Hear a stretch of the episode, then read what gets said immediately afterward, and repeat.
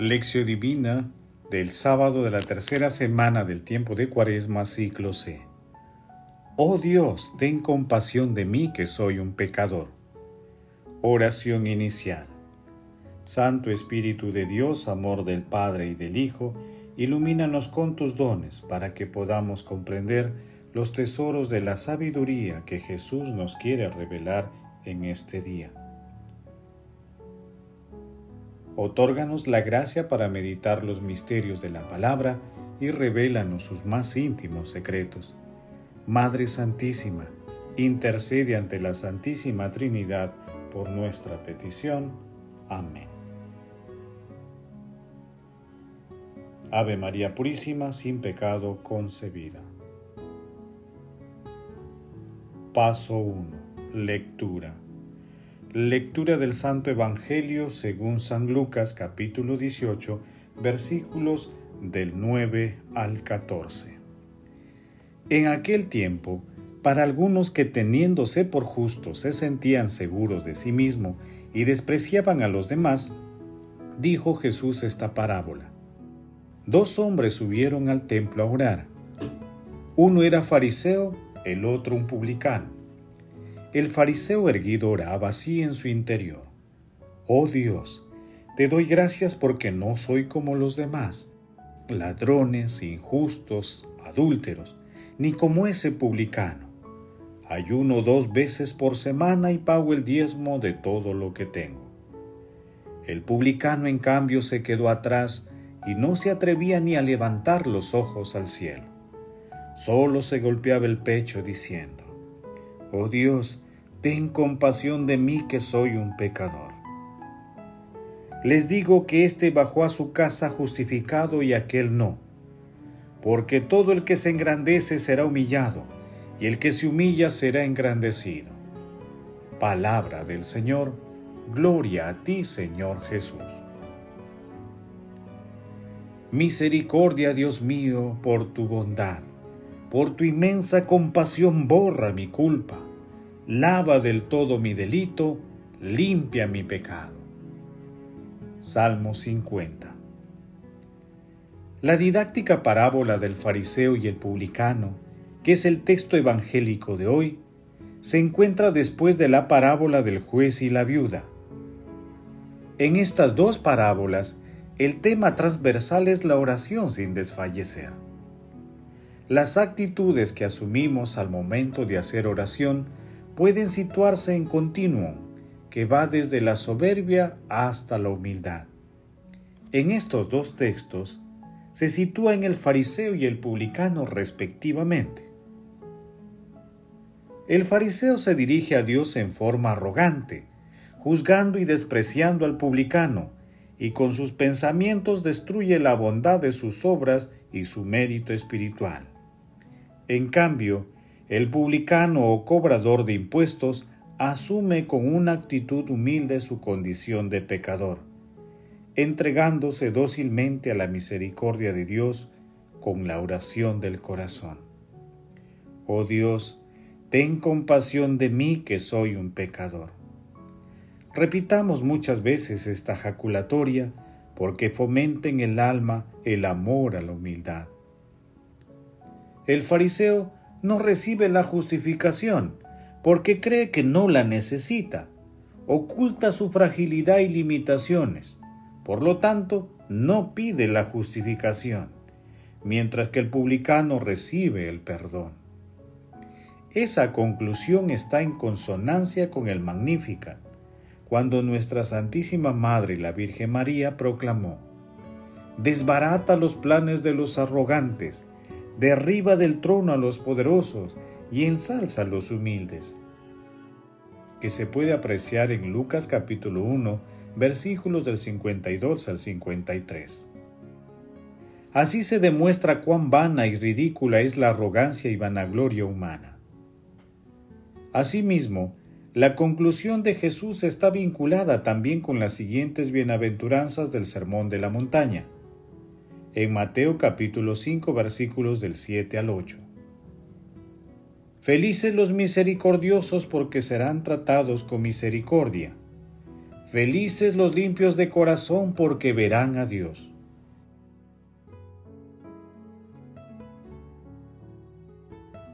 Paso 2. Meditación.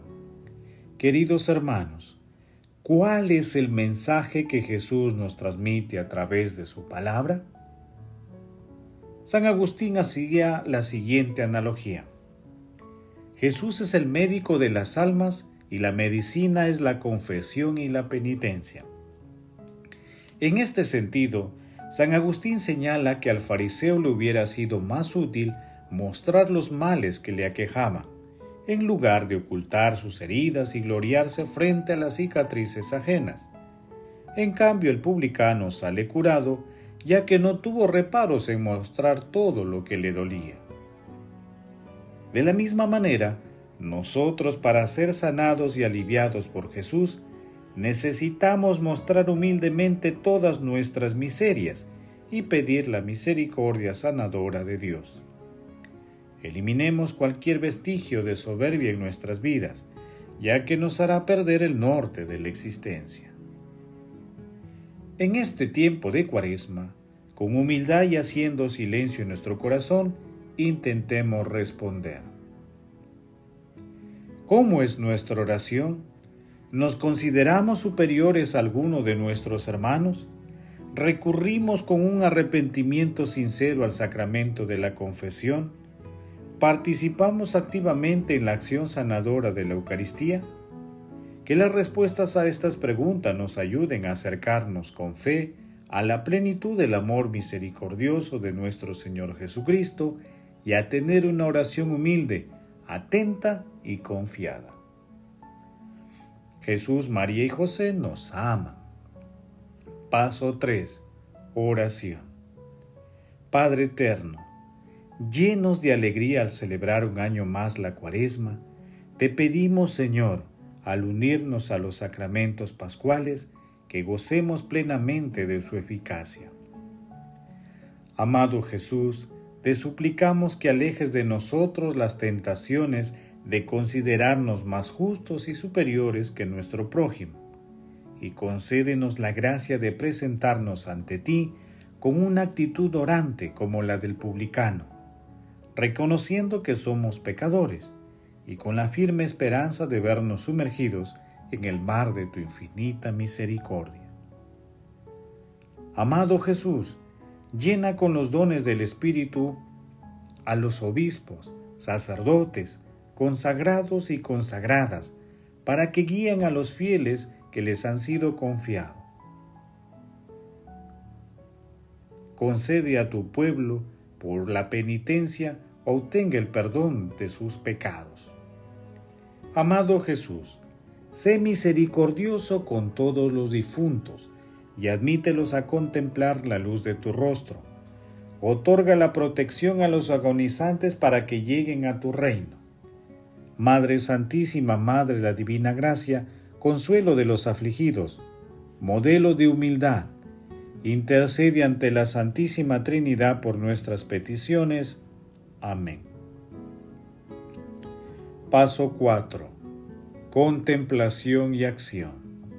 Hermanos, Contemplemos a Dios a través de un escrito de San Juan Crisóstomo. ¿Queréis que os dedique el camino de la conversión? Son numerosos, variados y diferentes, pero todos conducen al cielo. El primer camino de la conversión es aborrecer nuestros pecados. Empieza tú a confesar tus pecados para ser justo.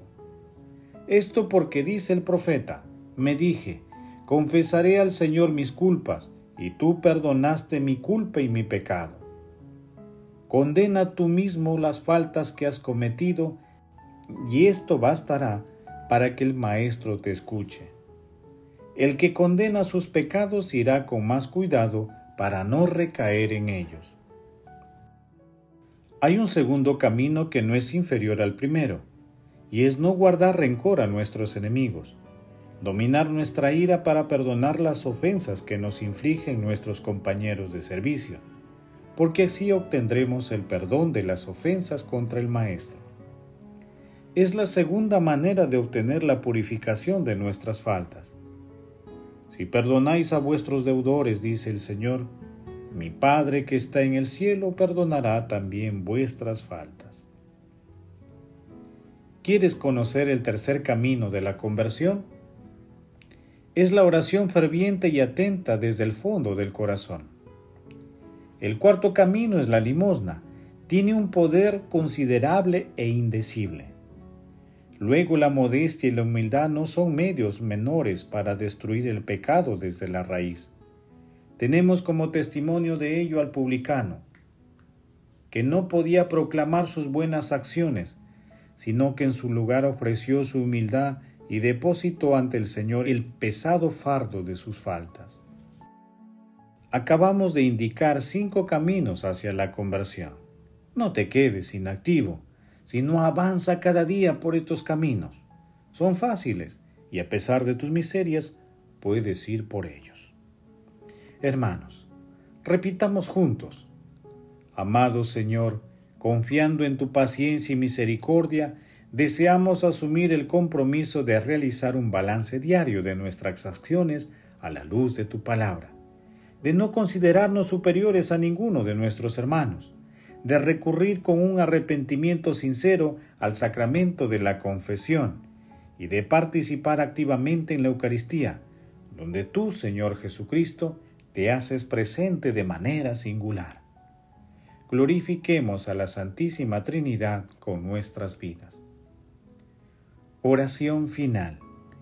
Gracias Señor Jesús porque tu palabra nos conduce por caminos de paz, amor y santidad Espíritu Santo, ilumínanos para que la palabra penetre lo más profundo de nuestras almas y se convierta en acción. Dios glorioso, escucha nuestra oración. Bendito seas por los siglos de los siglos. Madre Santísima, intercede ante la Santísima Trinidad por nuestra petición. Amén. El Señor esté con ustedes y con tu Espíritu la bendición de Dios Todopoderoso, Padre, Hijo y Espíritu Santo, descienda sobre ustedes y les acompañe siempre. Amén. Bendigamos al Señor, demos gracias a Dios.